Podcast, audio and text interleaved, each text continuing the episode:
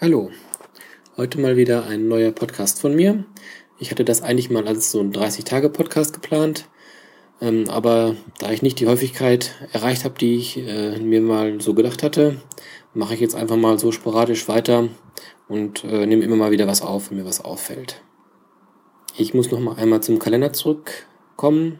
Ich hatte ja gesagt, dass die Monatsansicht nicht zu gebrauchen ist, weil man nichts erkennen kann. Das ist aber noch viel schlimmer. Ich habe da mal einen Screenshot von gemacht und reingezoomt und meine Termine sind äh, zum Beispiel Namnek Vulpatate Latz Honkus Nis Aldiquam Sodale. Also die haben da echt Blindtext reingeschrieben geschrieben und die richtigen Termine. Ich weiß nicht, wer auf die Idee gekommen ist. Man kann doch keine Monatsansicht machen, die weder lesbar ist und wenn man dann irgendwie das, also das geht doch nicht wenn zumindest die richtigen Termine dran gestanden hätten. Also, äh, wer denn den, den Quatsch verbrochen hat, also das weiß ich auch nicht. Also da, äh, ja, da fällt mir nichts zu ein. Ja gut, ähm, kommen wir zum Benachrichtigungssystem. Ähm, das ist auch weit hinter dem, was Android oder iOS bieten. Man hat keine Übersicht über alle Benachrichtigungen, die irgendwie aufgelaufen sind. Bei, bei iOS und Android kann man ja von oben in Bild, Bildschirm swipen und hat dann die Nachrichten, die man nicht gesehen hat oder die man halt ignoriert hat, ähm, da aufgelistet. Das gibt es nicht. Und es werden diese, hm, ja, die Anzeigen, dass eine App irgendwelche äh, Updates bekommen hat, irgendwelche, irgendwelche Nachrichten dafür da sind. Diese Zahlen werden nur angezeigt in den Kacheln. Das heißt, wenn ich für eine Apple-App keine, keine Kachel auf meinen Startbildschirm gezogen habe, sehe ich überhaupt nicht, dass da irgendwas mit passiert ist. Die Einstellungen sind auch alle einzeln in den Apps und nicht global. Bei iOS kann ich ja einfach in meine Benachrichtigungseinstellungen gehen und irgendwie sagen, die App soll, ähm, weiß ich nicht, als modaler Dialog angezeigt werden, die soll auf dem Homebildschirm erscheinen und solche Sachen halt. Das kann ich alles konfigurieren. Das geht hier auch alles nicht. Also dann muss ich in die App selber gehen und kann da irgendwie was an- und ausschalten.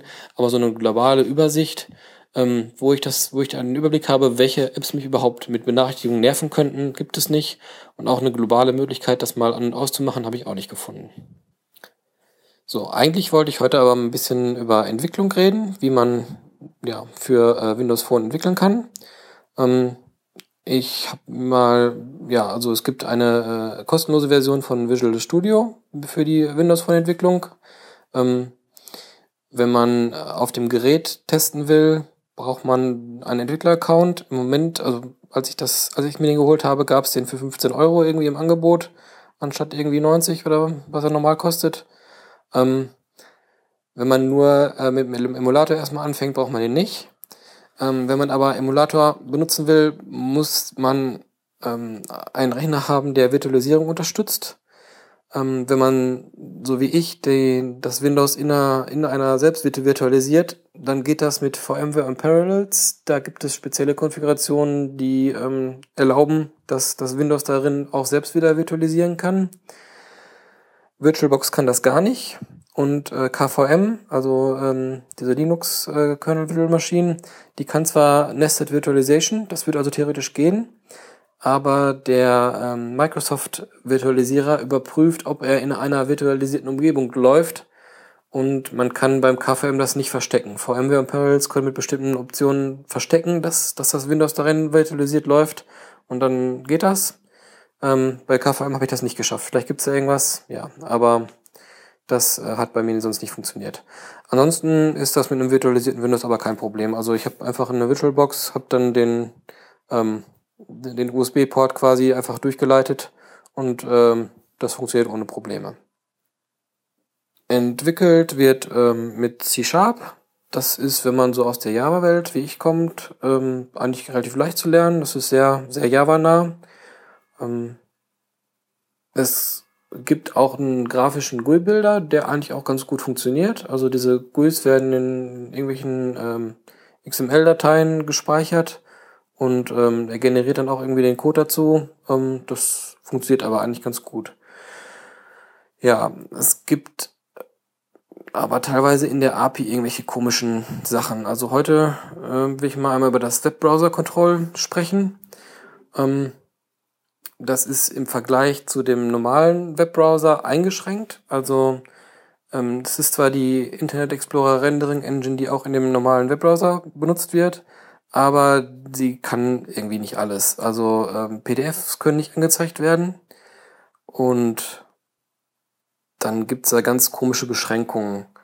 Ähm, es gibt im, beim Windows Phone so einen, einen sogenannten Isolated Storage. Das ist quasi die, äh, ja, der, der Platz ähm, auf dem Speicher, in die die App quasi eigene Daten reinschreiben kann. Und ähm, ich habe, äh, ja, also ich wollte, ich habe ich habe fürs iOS so eine Kinderlieder-App programmiert und habe gedacht, die könnte ich ja auch für, für Windows Phone mal programmieren. Und beim iOS mache ich es halt so, dass ich bestimmte Sachen, also Updates auch irgendwie, also ich nachladen kann, ähm, damit ich nicht immer eine neue Version äh, in den App Store stellen muss, kann ich halt die, die ja, Grafiken und, und, und Sounds und so nachladen, pack mir die dann in den lokalen, auf den lokalen Storage und zeige die dann in dem, in dem Webbrowser einfach an als PDF. PDF geht hier nicht, aber ähm, ich habe die Sachen auch als äh, SVGs und SVGs kann der ähm, Windows Phone Webbrowser Control anzeigen. So, soweit kein Problem. Habe ich mir gedacht, mache ich genauso. Ähm, lade mir die Sachen in den Isolated Storage und zeige sie an. Ja, erstmal zum Testen einfach einen SVG äh, direkt angezeigt. Das funktioniert ohne Probleme. Dann wollte ich das aber in einer HTML-Seite einbinden, weil ich gerne noch ein Hintergrundbild äh, reinmachen wollte und ein paar Sachen, die ich halt besser im HTML einfacher machen, im HTML machen kann. Ähm, und das ging nicht. Ähm, stellt sich raus, man kann, wenn man ein, äh, ein HTML vom Isolated Storage lädt, ähm, da keine SVGs oder CSS oder JavaScripts embedden. Also nicht embedden, sondern äh, die ähm, aufrufen, wenn die auch auf dem, im Isolated Storage liegen. Äh, Bilder gehen, also PNGs oder JPEGs zeigt er ohne Probleme an, aber das andere nicht. Ähm, was ich ein bisschen widersinnig finde, wenn er, wenn ich das SVG direkt äh, anspreche, dann zeigt das auch an. Also äh, ja, keine Ahnung. Das ist also irgendwie mir ein bisschen unverständlich. Ähm, ich habe dann versucht, ähm, das SVG einfach inline ins HTML reinzumachen. Man kann ja auch einfach den SVG-Tag aufmachen im HTML. Ähm, das ist total kaputt. Das äh, funktioniert überhaupt gar nicht. Also mir bleibt jetzt nichts anderes übrig, als ähm, die, die SVGs immer in der Applikation mitzuliefern. Und dann kann ich sie auch irgendwie im, äh, richtig anzeigen, so wie ich mir das vorstelle. Ähm, aber kann dann halt keine Updates machen, ohne dass ich die App neu, äh, neu einreiche. Dann ähm, die App bietet auch die Möglichkeit, sich die, die Kinderlieder ähm, vorzuspielen zu lassen als, als Audio. Ähm, da ist es nochmal komischer. Es gibt nämlich einige Wege, wie man, äh, wie man äh, Sound abspielen kann, die äh, den, vom Isolated Storage funktionieren und andere gehen nicht. Ähm, das es gibt diese, es gibt ein Media-Element, das äh, ist eigentlich dafür da, dass man ähm, zum Beispiel Inline-Videos anzeigen kann. Also das, das wird quasi im grafischen Editor mit in, mit in die Oberfläche reingemacht und dann hat man da so eine Videoanzeige und kann dann Video abspielen. Das kann auch äh, Ton einfach nur abspielen und das kann auch Ton abspielen, der im Isolated Storage liegt. Ich wollte jetzt ja aber eigentlich kein, kein Element im, in, meinem, in meinem UI haben, ähm, wollte die, die Start-Stopp-Sachen selber machen und Videos anzeigen brauche ich auch nicht. Das heißt, ich brauche da nichts, nichts, wo das, das irgendwie reinzeichnen kann. Und habe dann eine der anderen äh, APIs benutzt. Ähm, das ist die, die aus dem, aus dem Gaming-Toolkit irgendwie kommt. Das ist ein XNA. Und äh, wenn man die nimmt, dann äh, geht es nicht. Dann kann man nicht aus dem Isolated Storage äh, Sound abspielen. Also ich weiß nicht, also wenn das irgendeine Sicherheitsfeature sein soll, warum geht's bei dem einen und bei dem anderen nicht? Also äh, ja, also das ist irgendwie äh, da, ja total kaputt. Da weiß ich nicht, wie man da damit umgehen soll. Ja, ich werde dann entweder in den sauren Apfel beißen müssen, das alles umzuschreiben, dass ich das Media-Element benutze, damit ich ähm, zumindest die, die Sounds nachladen kann, weil die ja nochmal größer sind als die SVGs. Und ähm, weil ich da eventuell auch, also ähm, im im iPhone, äh, in der iPhone-Version habe ich In-App-Käufe für, für den Gesang und äh, würde die halt auch gerne in der äh, Windows Phone-Version haben. Und ich würde ja ungern den Gesang schon mit in das normale Programm reinbandeln. Ähm, das wird einfach nur unnötig groß und äh, ist besser, die werden nachträglich runtergeladen.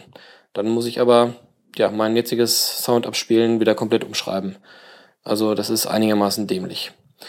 Gut. Aber ähm, ansonsten, ähm, mir hat, ist das einfacher gefallen, mit der Entwicklungsumgebung umzugehen als mit Xcode. Das ist einfach irgendwie näher an Java, was halt ja meine normale äh, Entwicklungssprache ist und ähm, so von von der von dem Umgang ist es einfach näher an dem, was ich so kenne.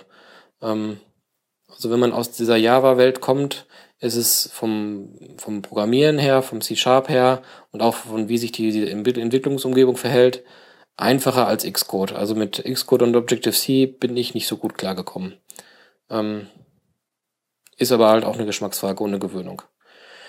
Ja, das war's erstmal wieder. Dann werde ich mal schauen, ob ich alles so hinprogrammiert bekomme, wie ich das, das ähm, ja, mir, mir vorstelle. Und dann werde ich nochmal berichten, wie es dann so weiter aussieht.